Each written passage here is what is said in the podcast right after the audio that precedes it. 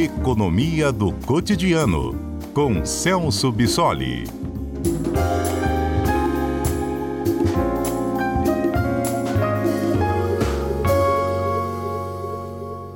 Professor Celso, boa tarde.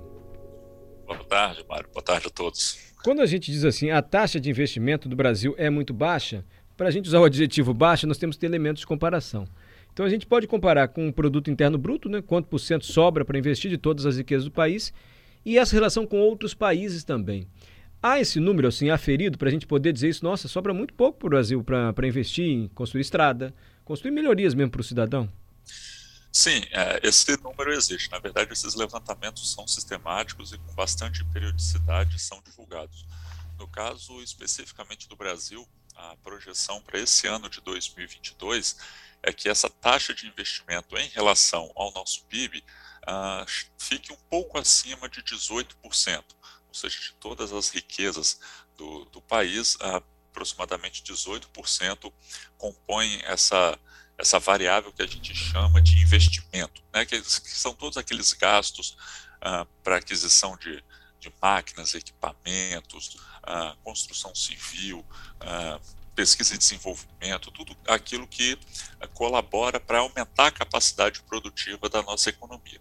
E a comparação internacional mostra né, que nesse ano, de um levantamento de aproximadamente 170 países, o Brasil fica abaixo de 139 deles, ou seja, 82% dos países pesquisados têm uma taxa de, de investimento em relação ao PIB superior ao do Brasil, o que mostra que a gente está bem atrás dessa lista e que a gente ainda tem muito que avançar.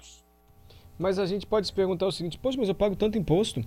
É, por que, que o Brasil investe pouco? É porque o nosso Estado é pesado assim? Eu ia usar o adjetivo perdulário, quer dizer, não sobra dinheiro para investir porque é muito gasto com funcionalismo, não é só funcionalismo. Há outros fatores também que fazem sobrar tão pouquinho para investir, professor.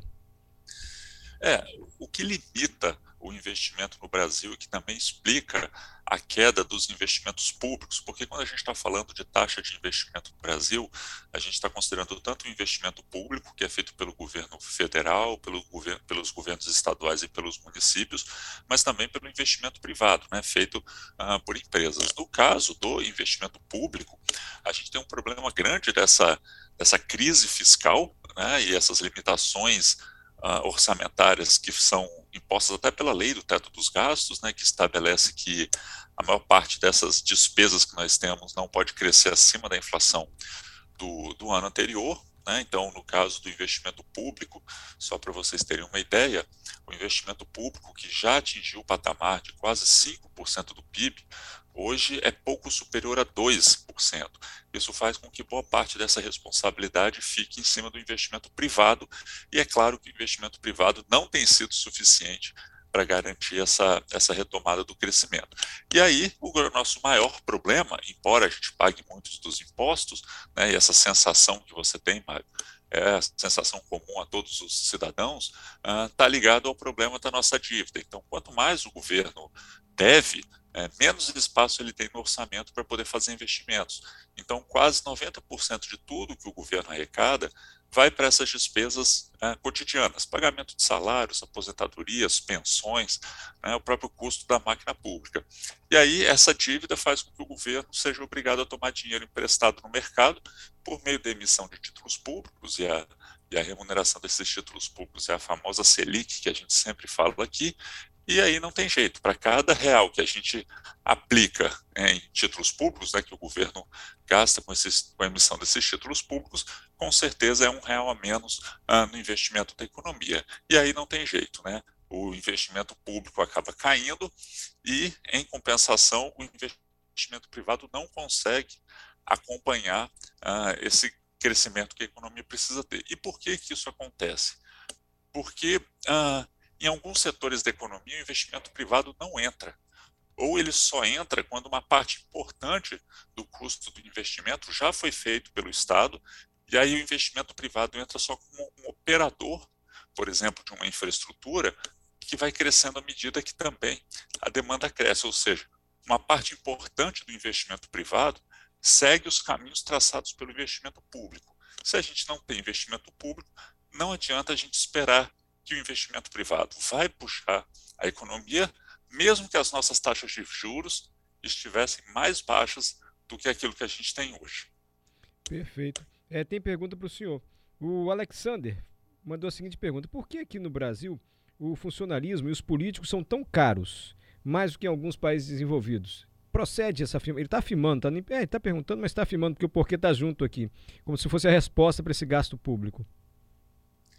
É, é uma parte do nosso problema, mas realmente a nossa, a nossa máquina pública é, é grande em relação a outros países, especificamente a classe política, é muito cara por conta até da nossa formação histórica e como as relações políticas foram estabelecidas no Brasil e, e, a quantidade de benefícios e privilégios que essa classe política sempre teve, embora alguns avanços foram ah, tenham sido alcançados ao longo desses anos, ainda é uma classe política com muitos benefícios, não só em termos das suas remunerações, né, seus salários, mas também verbas de gabinetes e recursos que estão diretamente disponíveis para essa classe política.